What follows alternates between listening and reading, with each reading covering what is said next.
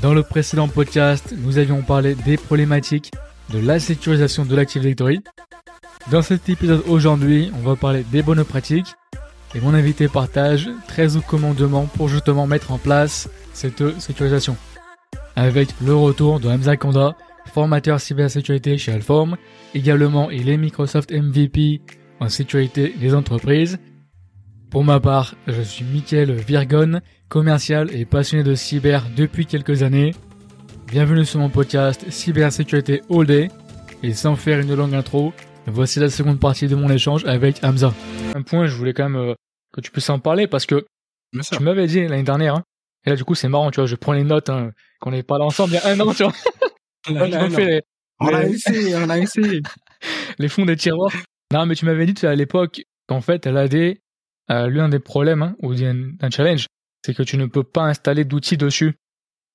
Comment tu sécurises l'AD dans les grandes lignes finalement? Tu mets quoi en place? Ben en fait, euh, si on veut parler concrètement de la sécurisation de l'AD, ce n'est pas magique. Pourquoi d'ailleurs tout le monde vous préconise, nous préconise de ne pas installer des solutions complémentaires? Ben en fait, tout simplement parce que c'est une surface d'attaque en plus. Plus on ajoute de solutions, de services, plus on rajoute en fait euh, de, des vulnérabilités derrière. Et du coup, comme on l'a dit, aucune solution ne va être euh, sécure à 100%. Mhm. Je prends l'exemple d'un EDR, un agent EDR peut être vulnérable. Bien sûr. Donc je ne vais pas citer de marque, euh, enfin de d'éditeurs bien spécifiques, mais les meilleurs du marché, voilà, c'est pour ça que voilà j'évite. Mais en fait, euh, tous peuvent avoir une vulnérabilité et tous peuvent être utilisés pour une vecteur. Et d'ailleurs, il y avait euh, il y avait une vulnérabilité, en plus c'était en 2012 si je me rappelle bien. Mhm. Donc c'était, je me rappelle pas double, ah, je me rappelle vraiment pas. Je vais essayer de trouver le nom par la suite. Mais en fait, qui utilisait le Casper Sky pour pouvoir, donc tout simplement accéder. Ah non, c'était plus en 2016, je pense. Donc euh, qui, qui utilisait Casper Sky et d'autres solutions de sécurité très connues comme vecteur d'attaque. Donc pour attaquer l'organisme. Donc c'était une vulnérabilité euh, très très très connue. Euh, là-dessus et donc qui a été utilisé là-dessus. Double agent, voilà, ça s'appelait double agent je viens de me rappeler. En fait, c'était euh, c'était une vulnérabilité qui est c'est une zero day en fait qui marchait quasiment sur toutes les solutions sécurité. Et donc du coup, tu imagines que derrière on se rajoute des problèmes et des problèmes et des problèmes.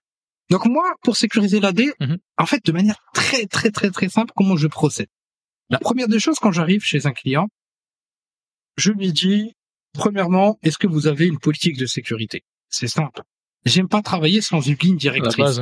Est-ce que tu as un schéma directeur mhm. Tu as une politique Oui. Vous me la donnez. Vous l'avez pas. En fait, je vais essayer de la créer avec eux et d'avoir les grandes lignes. Parce que sans politique, mhm.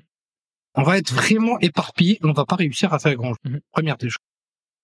Deuxième des choses, euh, de manière globale, c'est en fait, il faut toujours essayer de s'inspirer, euh, avant même que je parle des commandements du AD, entre parenthèses, la deuxième des choses qu'il faut vraiment essayer de s'inspirer, et je dis bien inspirer, pas d'appliquer aveuglément donc des standards euh, comme ça et des normes qu'on cherche de partout.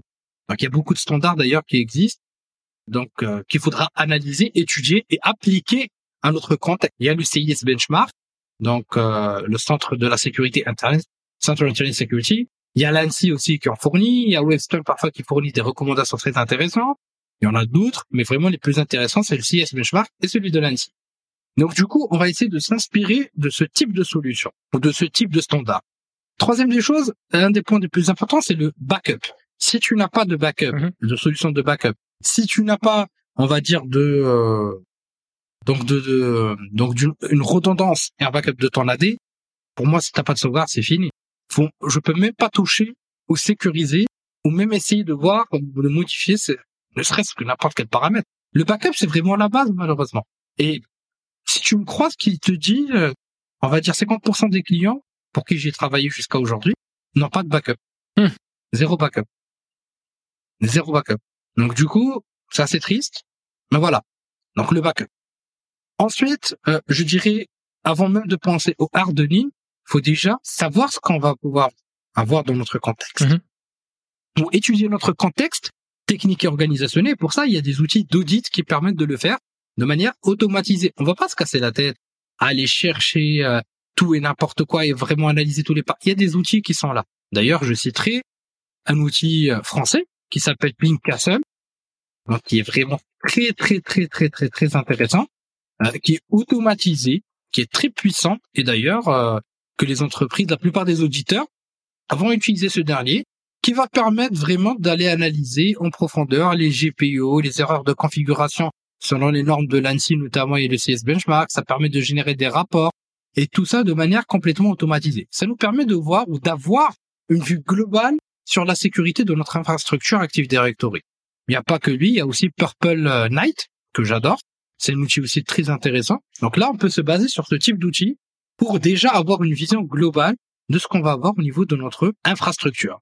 Je dirais aussi, euh, au niveau des différents commandements que je tiens à souligner, c'est déjà aussi de comprendre son infrastructure. Je l'ai cité tout à l'heure, en premier.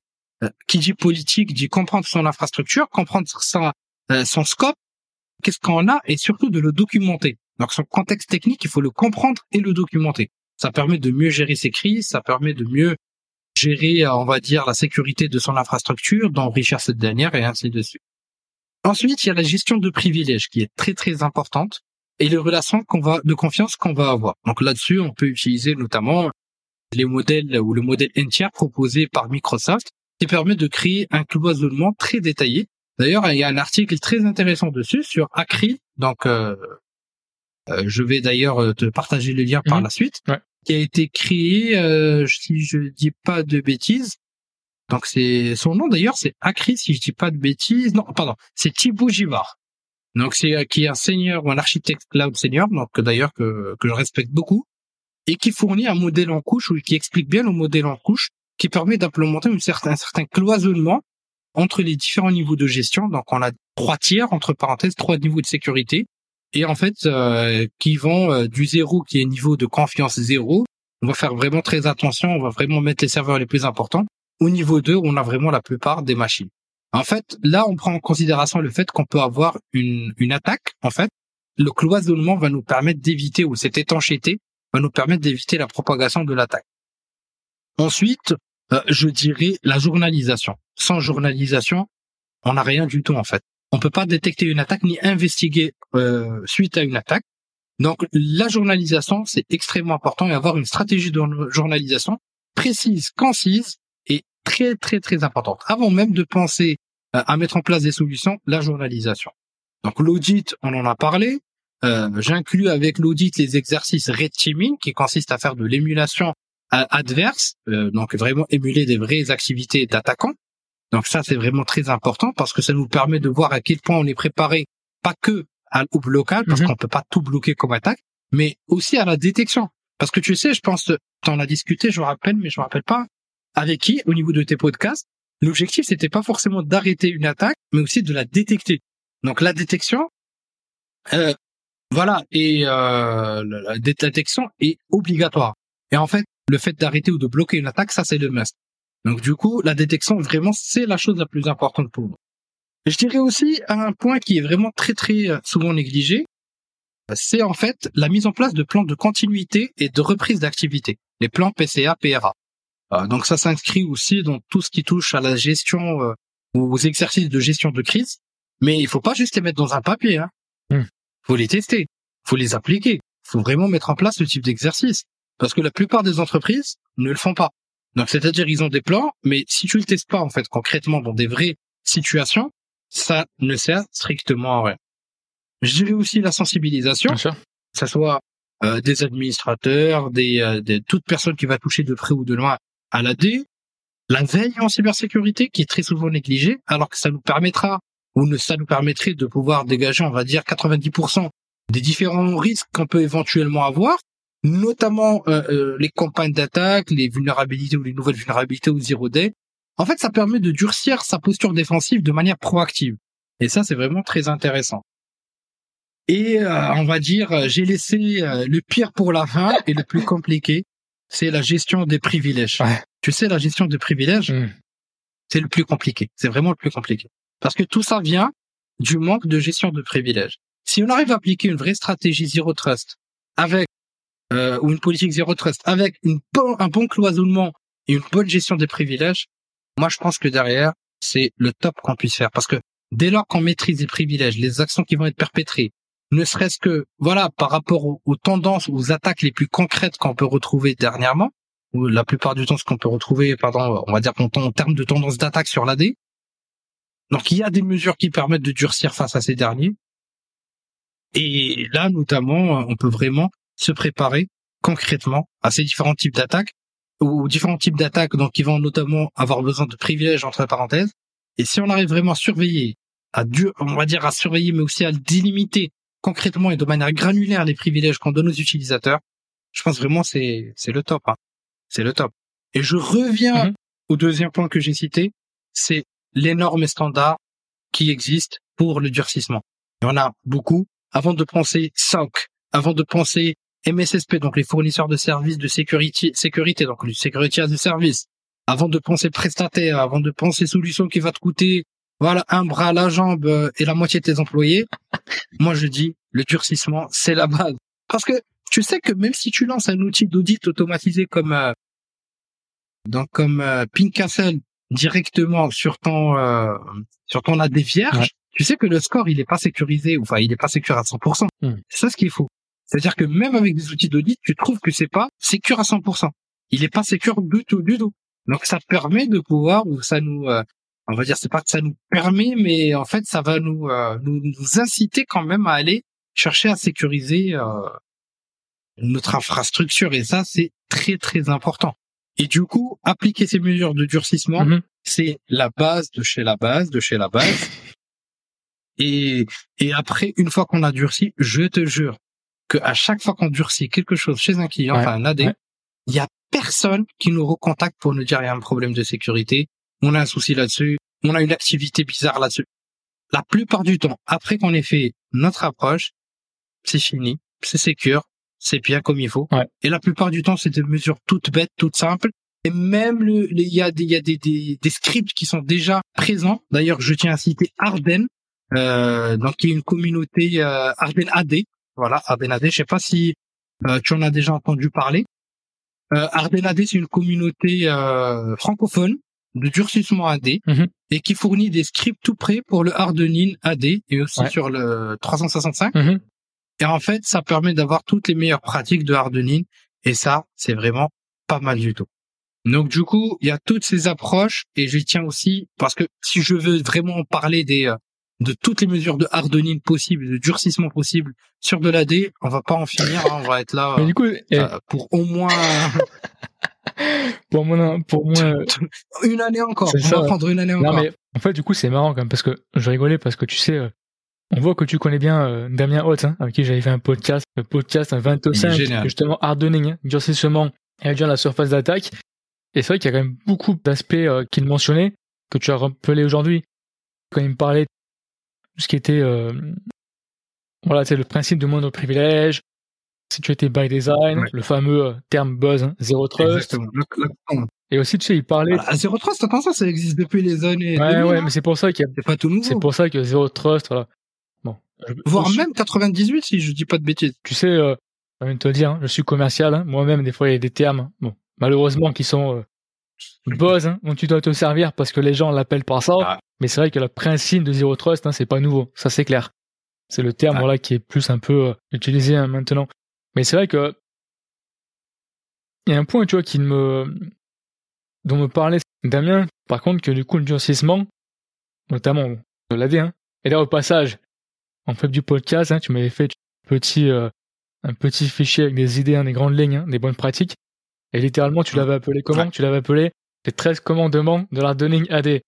pour renforcer, tu as l'idée de, de, dire justement.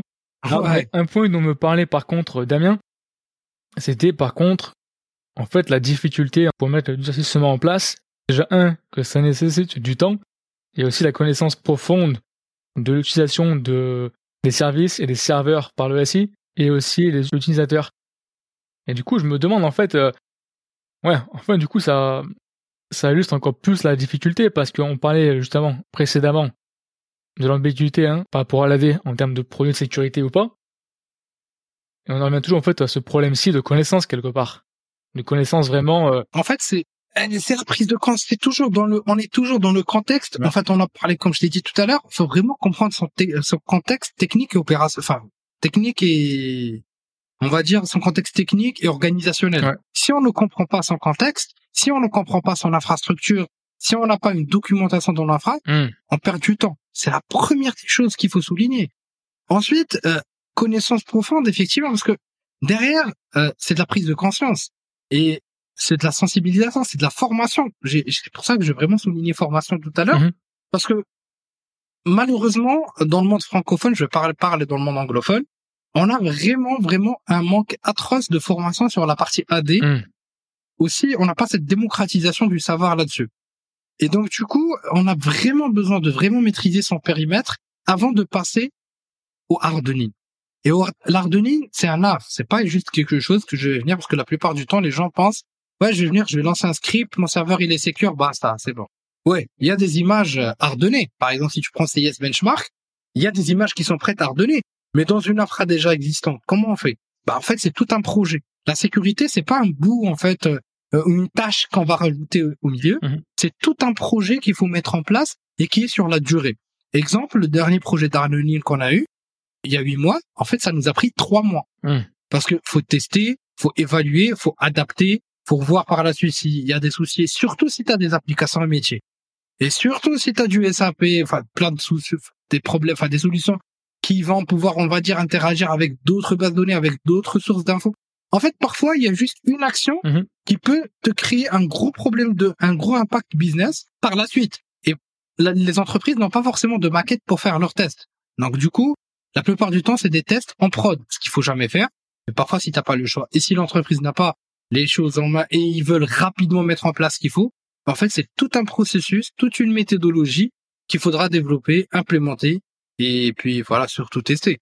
Et malheureusement, euh, je dirais pas que les administrateurs, parce que tout le temps on n'arrête pas de taper sur les administrateurs. on va dire toutes les personnes travaillant hum. dans le monde ou qui touchent à l'AD. Bah en fait, c'est encore une fois, je reviens au problème de la sensibilisation, de la formation et de la connaissance. C'est-à-dire que c'est pas un sujet à prendre à la légère. Hum. Et le hardening, c'est pas juste des mesures techniques, c'est pas juste du hard skills, c'est des soft skills aussi. On, généralement, on, on associe hardening à une solution, on va dire un, on va dire un, un processus technique. Mhm. Mais pour moi, personnellement, non. C'est beaucoup plus grand. Le hardening AD, c'est pas juste l'AD techniquement, mais aussi sa stratégie, sa politique de sécurité, sa politique de gestion de crise, sa politique de sauvegarde et de backup et de continuité d'activité, sa, son infrastructure son l'étanchéité, son l'étanchéité de son euh, de son architecture réseau et aussi le hardening AD, c'est l'hardening des connaissances, l'hardening de, du savoir de la personne qui est derrière et ça c'est très important et sans la ressource humaine et sans une ressource humaine, je tiens à souligner compétente, mhm. On perd du temps, de l'énergie et de l'argent. Ouais, ouais. Alors, je tiens quand même à, rajouter un truc. Un petit message s'il y a des personnes, des RSSI qui vont écouter ce podcast ou des DSI ou des CTO, n'importe. Mhm. À la place d'investir des millions dans des solutions, prenez un peu de budget et investissez dans la ressource humaine parce que c'est vraiment la clé dans une dans une entreprise. Un, point, euh, je voulais voir avec toi et je sais plus. En fait, tu sais dans le et là pour le coup, je ne sais pas du tout. Hein, toi de me dire, je sais pas ce que c'est précisément. Tu sais dans le document, je mentionnais hein, de Microsoft et Wavestone, hein, et là je le rappelle, hein, sécurisation de mhm. l'Active Directory et de l'Azure AD, il y avait une page, hein, littéralement c'était marqué NTLM, hein, donc NTLAN Manager, et c'était la, question, toujours le talon d'Achille de la sécurité. Et justement, ils avaient même littéralement une page complète qui expliquait en fait en quatre étapes hein, comment en finir avec ce fameux NTLM. NTLM. Et si je me rappelle au tout début de notre échange, tu avais mentionné, si je me souviens bien, euh, qu'est-ce que tu avais dit? Tu avais parlé en fait, hein, D'ailleurs, on en a discuté vite fait. Ouais. Hmm, on en a parlé parce qu'en fait, le NTLM, c'est, on va dire déjà, pour tout le monde qui nous écoute, c'est en fait un protocole d'authentification euh, qui va être utilisé euh, donc euh, par Microsoft. Donc du coup, il y a plusieurs versions dessus, des versions plus vulnérables que d'autres, mais le NTLM reste vraiment une des plus grosses, on va dire, problématiques qu'on peut retrouver sur Microsoft. Donc du coup, euh, là on revient toujours à la base. C'est même euh, à la conception, le fonctionnement interne de, on va dire du, on va dire, euh, comment dirais-je, je cherche le mot exact, on va dire nativement au niveau de la conception euh, donc de l'OS, on retrouve des vulnérabilités. Comment en nous, on nous demande d'avoir tout de sécure, tout de parfait dès le début, alors qu'en fait, euh, par défaut, mm-hmm.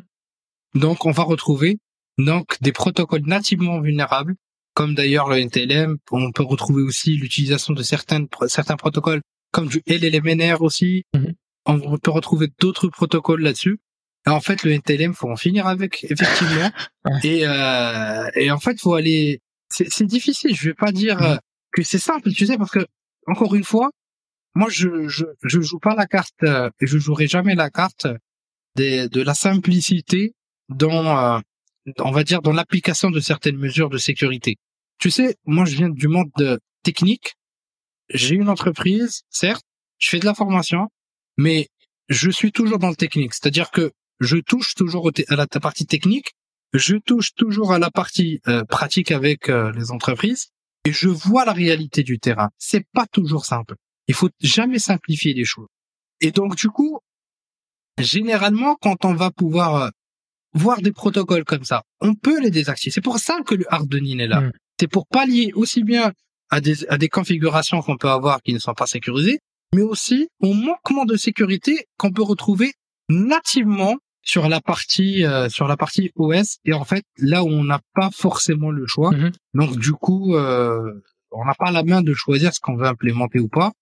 Et donc du coup on a vraiment la, le devoir je dirais d'avoir un durcissement. Le durcissement d'ailleurs il est là pour ça. C'est pour pallier à ce type de problème. Et donc du coup euh, c'est pour ça que d'ailleurs on a des protocoles qui sont là d'ailleurs qui, qui peuvent si configurer correctement euh, peuvent être vraiment très intéressants. Par exemple, je cite le Kerberos. Kerberos c'est connu comme étant un protocole hyper sécure et ainsi de suite. Mais je tiens aussi à souligner que Kerberos représente aussi un immense risque s'il n'est pas bien configuré. En fait, tout est un risque s'il n'est pas durci, s'il n'est pas hardené. Et notamment le NTLM. D'ailleurs, euh, la plupart du temps, pour passer du NTLM, euh, on a besoin d'assez tout un processus hein, pour passer euh, pour préparer toutes les applications qui utilisent du NTLM et les faire migrer euh, vers une autre méthode d'authentification, notamment euh, du Kerberos, mhm. c'est pas évident du tout. Donc c'est pas évident du tout, surtout quand t'as un gros parc. C'est ça le plus compliqué. Et t'as un, un, historique et t'as des applications métiers. Et en fait, t'as tout un, toutes des casseroles que tu tires avec toi, en fait. c'est c'est compliqué. Et donc du coup, pour passer, pour utiliser notamment ce qu'on appelle le package de sécurité négociable, et en fait à ce moment-là, on va laisser au système d'exploitation le choix d'utiliser le protocole d'authentification disponible et euh, mettre en œuvre ce qu'il faut hein, là-dessus. Donc là, à ce moment-là, on a besoin aussi bien parfois de matériel, de nouveaux matériels, parfois dans certains contextes. On a besoin aussi d'adapter les, les configurations mm-hmm. euh, comme il se doit. Et je dirais, euh, comme ça, arriver et bloquer le NTLM ou arriver comme ça et bloquer d'autres protocoles ou d'autres approches quelles qu'elles soient, malheureusement, euh, venir et supprimer tout, euh, c'est c'est compliqué, même si dans un environnement AD, indéniablement bien sûr, ça élimine la plupart des exploitations possibles, mais on a d'autres catégories d'attaques qui peuvent toucher donc, mhm. d'autres protocoles, si je prends euh, le Kerberos et en fait ce type de, euh, de, de on va dire d'attaque peuvent représenter, voilà, euh, si, si pardon le protocole n'est pas durci, peuvent représenter aussi un immense risque là-dessus. Il y a un aspect, tu sais, tu avais marqué dans le, tu avais marqué dans le fichier, et ça, j'aimerais que tu puisses expliquer un peu plus dans le détail. Mhm. Tu avais marqué, hein, utiliser les meilleures pratiques. Entre parenthèses, hein, tu avais écrit ne pas les laisser t'utiliser et t'user. Donc là, tu Exactement. parlais de quoi précisément? Je parlais surtout, bah en fait, comme je t'ai expliqué euh, tout à l'heure, euh, il y a un gros, gros, gros souci qu'on peut avoir. Ouais. Donc, on peut avoir un Je dirais pas un souci, c'est un complexe. Mm-hmm. C'est vraiment un complexe. La plupart des administrateurs compétents, bien sûr, vont suivre les nouveautés, vont suivre ce qui se passe sur le réseau, ils sont toujours là, ils sont vraiment euh, tout le temps à l'affût des nouvelles vulnérabilités, tout ce que tu veux. Y a pas de souci. Des normes et standards, pas de problème. Prends l'exemple de, de n'importe quelle norme, on a plein de normes et standards, mhm. comme j'ai cité ceux que je considère des vrais, ceux de l'ANSI et ceux du CS Benchmark, même s'ils se recoupent entre eux. Donc là-dessus, on va avoir des gens qui vont venir, qui vont prendre cette politique de durcissement et en fait, c'est ces meilleures pratiques et qui vont les appliquer de manière aveugle. C'est-à-dire, c'est comme ceux qui prennent l'ISO 27001 et qui essaient de l'appliquer de manière aveugle. Ça, c'est pareil. Il y a une adaptation, il y a une étude de contexte, il y a, on peut pas le faire. Hmm. C'est-à-dire qu'on veut, on est tellement frustré de pouvoir tout appliquer à la lettre, de la façon dont c'est exposé. De... Non. Une norme, elle est faite pour tout simplement être une source d'inspiration pour une politique de sécurité et de durcissement adéquate à ma situation technique et organisationnelle. De l'histoire. Si tu cherches à appliquer tout comme il le faut, toutes les normes, toutes les procédures, etc., etc., tu peux le faire, hein, je dis pas non. Mais si tu cherches à tout le faire, un, tu te mets des freins parfois, business, entre parenthèses. Deux, tu t'uses toi-même. Donc tu en fait, tu deviens, ou tu es dans un stress incroyable parce que tu dois le faire alors que l'objectif, c'est pas forcément de tout mettre en place, de A à Z, toutes les règles, mais beaucoup plus d'adapter et implémenter. Adapter, implémenter. Adapter, implémenter. Encore une fois, la politique, elle est là pour aller chercher ces informations et les injecter. Certes, il y a des règles qui sont plus critiques que d'autres. Mm-hmm. Je dis pas le contraire. Il y a ceux qui, par exemple, si je prends des vulnérabilités euh, liées au protocole Kerberos, par exemple, si je prends le Kerberos Team, l'Ice Repropstein, euh, notamment euh, par l'utilisation de certains protocoles non sécurisés. On peut prendre le protocole LLMNR. Tout ça, ça n'a pas forcément d'incidence directe. Mhm. Mais par exemple, quand tu me dis le NTLM, je vais supprimer directement, mhm. là, je peux te dire, tu peux avoir beaucoup de problèmes. Donc, c'est progressif. C'est un processus et il faut faire une étude. Donc, du coup, si j'essaie de mhm. tout implémenter, automatiquement, je suis dans un stress. Et dans le stress de tout appliquer rapidement et convenablement, ça marche pas bien. Ouais. Et là, tu sais, tu parlais d'audit, et c'est vrai que tu m'avais proposé à l'époque, hein, c'est de parler de la trame à suivre. Donc tu parlais un celle de l'anti, tu avais aussi hein, proposé peut-être de parler, euh, admettons, sur l'outil automatisé, peut-être au début, ou le faire en solo. Il y a aussi la partie euh, pentest. Mhm. Tu me parlais. Oui. Pentest, on va dire aussi euh, que le pentest, c'est primordial. On va parler aussi de, de Red Team, parce que mhm. euh, le pentest, dans le contexte, dans un contexte de, on va dire de pentest interne, c'est là où on retrouve la plupart du temps de l'AD. Donc la plupart du temps, soit du pentest interne, soit du red teaming. Le red teaming, on va aller vraiment chercher beaucoup plus à imiter les modes opératoires utilisés par les acteurs de menace. Et moi, je dirais même aller chercher le purple teaming. C'est un hmm. travail proactif, continu entre les équipes qui attaquent et les équipes qui défendent. En fait, ils s'entraident au fur et à mesure, donc euh, en suivant une méthodologie ou une approche de communication, d'amélioration continue ensemble, euh, pour pouvoir vérifier ces différents éléments, améliorer les postures défensives, voir ce qui n'a pas été détecté ou pas. Le pentest, généralement, c'est court dans le temps, le red ça peut durer euh, des mois, voire des années, hein, dans les très grosses boîtes. Et généralement, c'est des fonctions internes. Le test d'intrusion, je vais parler de test d'intrusion de manière globale, je vais tout résumer là-dessus, par abus de langage. C'est pour moi, euh, on va dire, le seul moyen de vraiment évaluer concrètement la sécurité de son info. Parce que si on se met pas dans la peau d'un attaquant, si on monte pas la casquette d'un attaquant, comment on va concrètement détecter nos vulnérabilités? Comment on peut évaluer? Parce que l'audit, attention, un audit au sens large, il peut contenir un test d'intrusion. Un test d'intrusion peut faire partie d'un audit. Donc c'est beaucoup plus global. On va essayer d'analyser notre politique de sécurité. On va aller analyser par rapport soit à un référentiel euh, ou auditer un référentiel organisationnel interne ou un référentiel, on va dire euh, une norme ou un standard qui sont connus euh, ou de référence. Ce que je ne sais pas, il faut toujours auditer par rapport à sa politique de sécurité. Ça, je tiens vraiment à souligner parce que c'est un piège aussi qu'on va avoir euh, dans certaines boîtes. Et Ensuite, le test d'intrusion peut faire partie de cet audit. Et le test d'intrusion, encore une fois, il doit, on va dire, euh, je dirais même que le test d'intrusion au sens propre, c'est du old school. Il faut vraiment aller chercher le red parce que c'est lui qui évalue concrètement en suivant les derniers modes opératoires ou les modes opératoires qui sont les plus souvent utilisés par les acteurs de menace.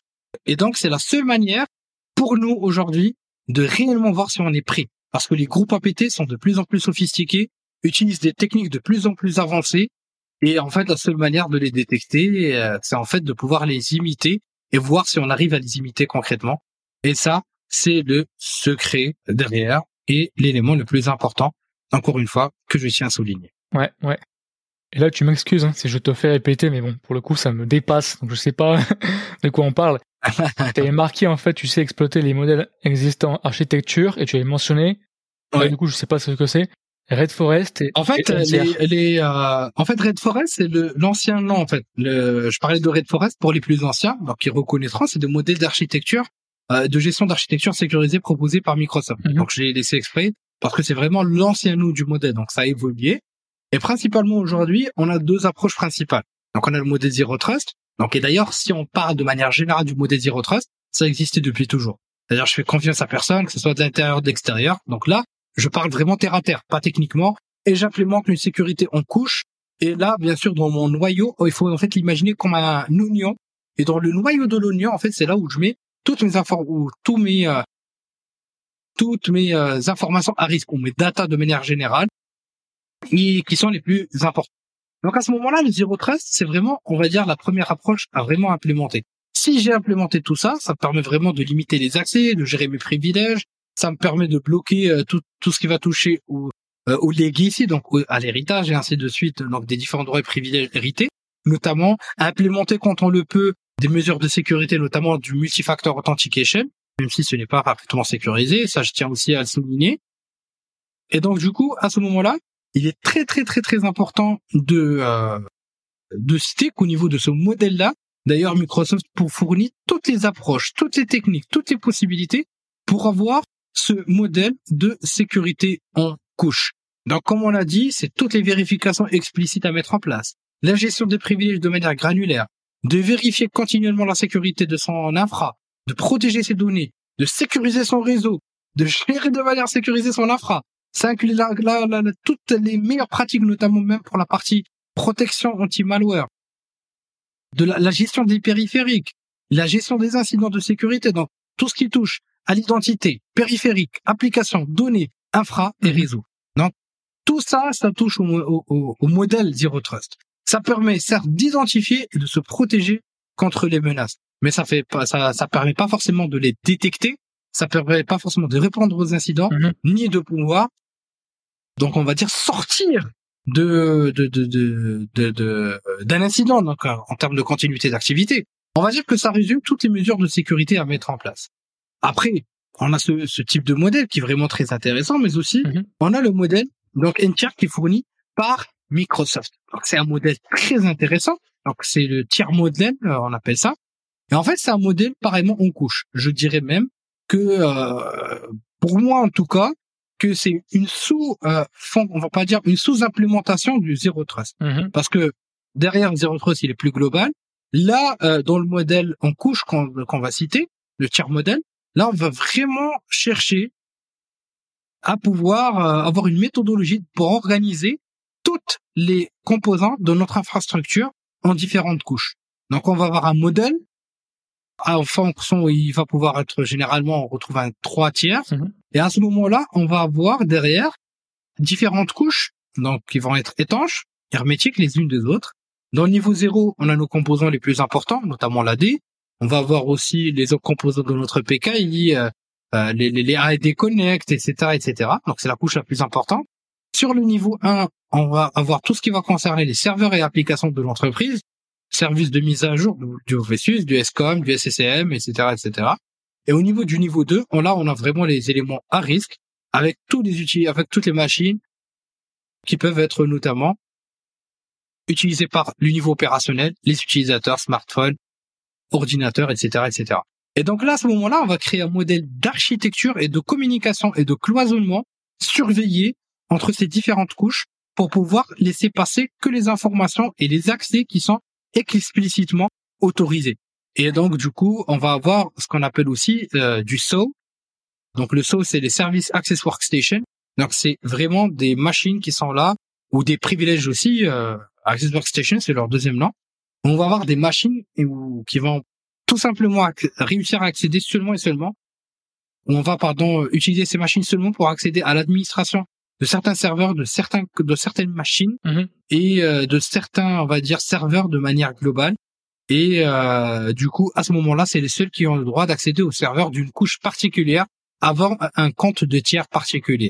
Donc c'est une implémentation qui peut paraître parfois compliquée, mais Microsoft possède ou fournit des services qui permettent rapidement de l'implémenter et c'est vraiment très très très très riche là-dessus. Donc c'est vraiment un exemple parmi d'autres implémentés. Mhm. Mais encore une fois, à analyser et à adapter selon notre contexte technique et organisationnel. Mhm, bien sûr. Et du coup, on en revient toujours à ce fameux seulement. C'est un truc que je me rappelle que m'avait dit euh, Damien.